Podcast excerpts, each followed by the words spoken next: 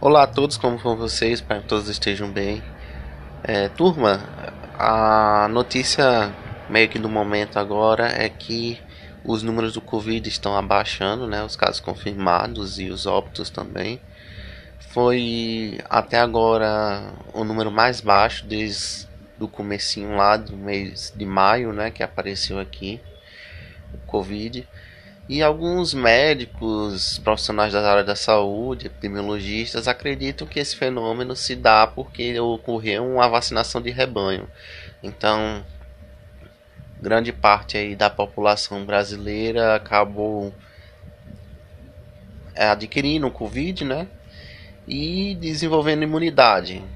Lembramos que lembremos que o Covid, né?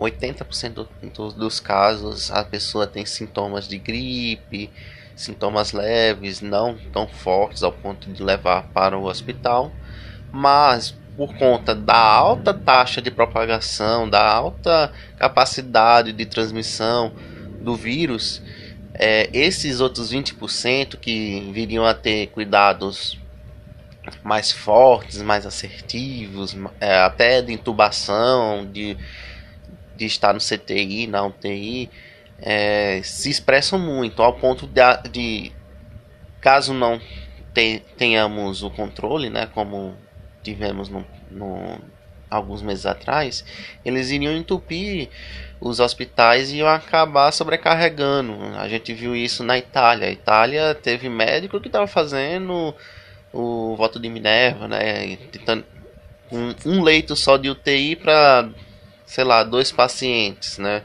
que precisavam. Então, a situação se complicou um pouco lá na na Itália e aparentemente aqui, apesar dos apesares e do sacrifício que foi, conseguimos manter de certa forma o número de casos de maneira razoável, né?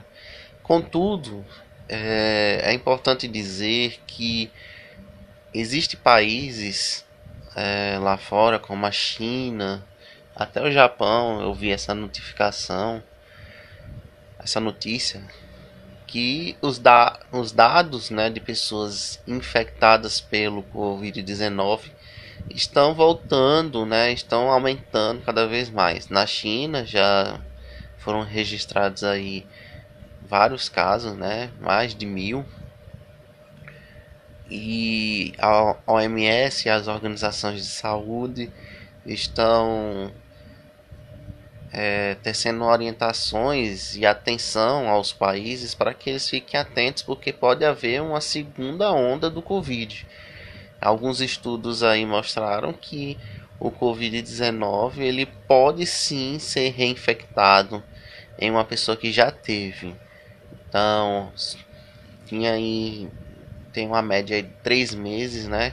Uma pessoa que pegou Covid, é, digamos assim, há três meses atrás, pode vir a pegar de novo, né? Por agora, por esses dias. Claro que os dados mostram que o, o Covid-19 vai agir de uma maneira menos intensa, mas mesmo assim não é algo que a gente tenha que relaxar ou, ou nada do tipo. Temos que ter cuidado com com tamanha narrativa de relaxamento e flexibilização das coisas, liberar tudo, porque não sabemos ao certo é, os efeitos do Covid a longo prazo. Minha mãe que trabalha num, em um atacadista conhece uma moça que ela teve o Covid e desenvolveu um problema, né, cardiopulmonar, foi no coração por conta do Covid. Então, o médico até está orientando ela a não buscar é, trabalhar com áreas que exigem muito do corpo físico dela por conta desse problema. E uma moça jovem, não é uma moça de, de idade. Então é um problema muito sério. Existem casos registrados de que o Covid age e agia é, de maneira a coagular, né? de maneira a coagular o sangue e isso pode, poderia causar alguns problemas. A deputada lá de São Paulo, Janaína Pascoal, relatou isso. Ela teve Covid, o corpo dela conseguiu lutar contra o Covid, mas o Covid gerou coágulos que ficavam é, dificultando, a passagem é, do sangue em áreas do pulmão e ela sentia muita falta de ar ainda, por mais que ainda não tivesse o Covid. Ela precisou ser hospitalizada, precisou passar um tempo é, com tratamento intensivo para poder tratar essas essa sequela, vamos assim dizer, essa, esse problema gerado pelo Covid. E infelizmente é, existe um espírito de tá tudo ok, né? Tudo beleza, vamos retomar a nossa vida normal. Ah, o estado de, de Pernambuco começou de maneira gradual o retorno das aulas presenciais, coisas assim que a gente tem que olhar com cuidado. E ainda não está certo de como será feito essa, essa retomada das aulas. Ainda existem muitas normas a serem compartilhadas e desenvolvidas. E também existe a questão de que não pode haver a mesma quantitativo de alunos numa sala de aula. Então temos aí bares e restaurantes, por exemplo. Tem a, a, na Europa e alguns lugares em São Paulo, por exemplo, só podem funcionar com 40% da, da quantidade de pessoas. Então a escola já calculam aí que isso deve ser o que? Um quarto, ou seja, 25%. Em uma turma de sei lá 20, né? 20 alunos, um quarto disso seria cinco, né? Uns cinco alunos na turma, né? Na, na sala de aula. Então é algo que tem que ser levado em conta, é algo que tem que ter a devida preocupação e cuidado. E assim, né, tudo indica que vamos ter aí um, uma melhora. Graças a Deus, o vírus não está circulando com tamanha intensidade, pelo que diz os dados, e podemos respirar um pouco mais aliviados, né? Mas é, mantendo o hábito de higiene. A educação do, no ensino superior ela é mais autônoma, ela não precisa é, obedecer a normas estatais ou governamentais é, a priori, né? Elas têm um pouco mais de autonomia e independência. E os professores da rede pública de ensino superior, inclusive a Universidade de Pernambuco já teceu uma nota dizendo que vão continuar com o ensino remoto e esse negócio de retomada das aulas vai ser talvez aí para o ano que vem quando temos de fato a certeza aí de que vai haver talvez uma vacina e a coisa vai estar melhor mesmo de fato. É, eu espero mesmo que a educação ela consiga progredir melhor. Infelizmente a educação parou muito, sabe? É, desde 2019 até agora a educação está indo muito, muito devagar. Progresso, a educação está indo muito devagar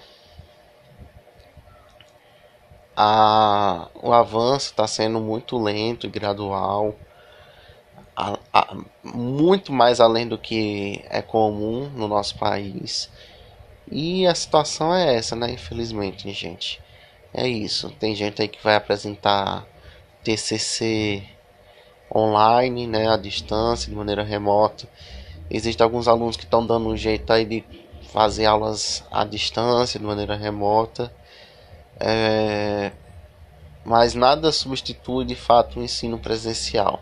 O ensino presencial é onde nós construímos laços, compartilhamos saberes, vemos a diferença, né, a diversidade e construímos aí noções de, de respeito, tolerância e é onde nós temos o feedback de fato que o aluno está aprendendo ou não. O ensino remoto é muito difícil de ser feito se olharmos por um ponto de vista didático da coisa. Temos que ser precisos e claros na hora de elaborar uma aula, uma atividade à distância, para que ela consiga atingir de maneira assertiva os alunos, para que não tenha necessidade de dúvida e quando houver sejam muito poucas. Então isso é uma coisa assim que desafia muito o professor. É, na minha opinião, eu acho que desafia até demais, que é impossível um professor dar conta da demanda que é o ensino à distância, a demanda do nível de didática que tem que haver. Eu acredito mais no ensino híbrido, né? Mas aí é com cada um, né? Construir seu fundamento. E é isso, né, gente? Então, é buscar ter calma, cautela. O fato de estar vendo aí uma diminuição do número de casos registrados não quer dizer que a coisa tá boa. Ainda tem muita gente que tá pegando Covid, ficando mal, né? Então, quem puder, fique em casa.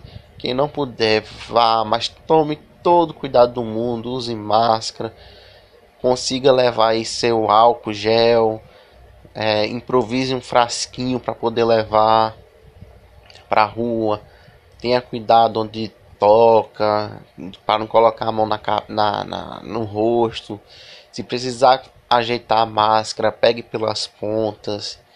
E quando puder lave a mão com água e sabão, né? Água e sabão é uma coisa muito boa. Deixe o álcool em gel para, para situações em que você não tem água e sabão e que sua mão não esteja de fato com sujeira visível. Álcool com sujeira visível não funciona. Quando você suja, por exemplo, de graxa, sei lá, a mão, só vai sair com água e sabão.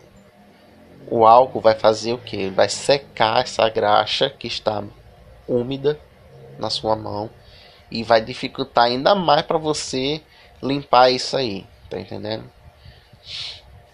Então fiquem na paz, gente. Fiquem na paz que vai dar tudo certo. Um abraço, tchau, tchau.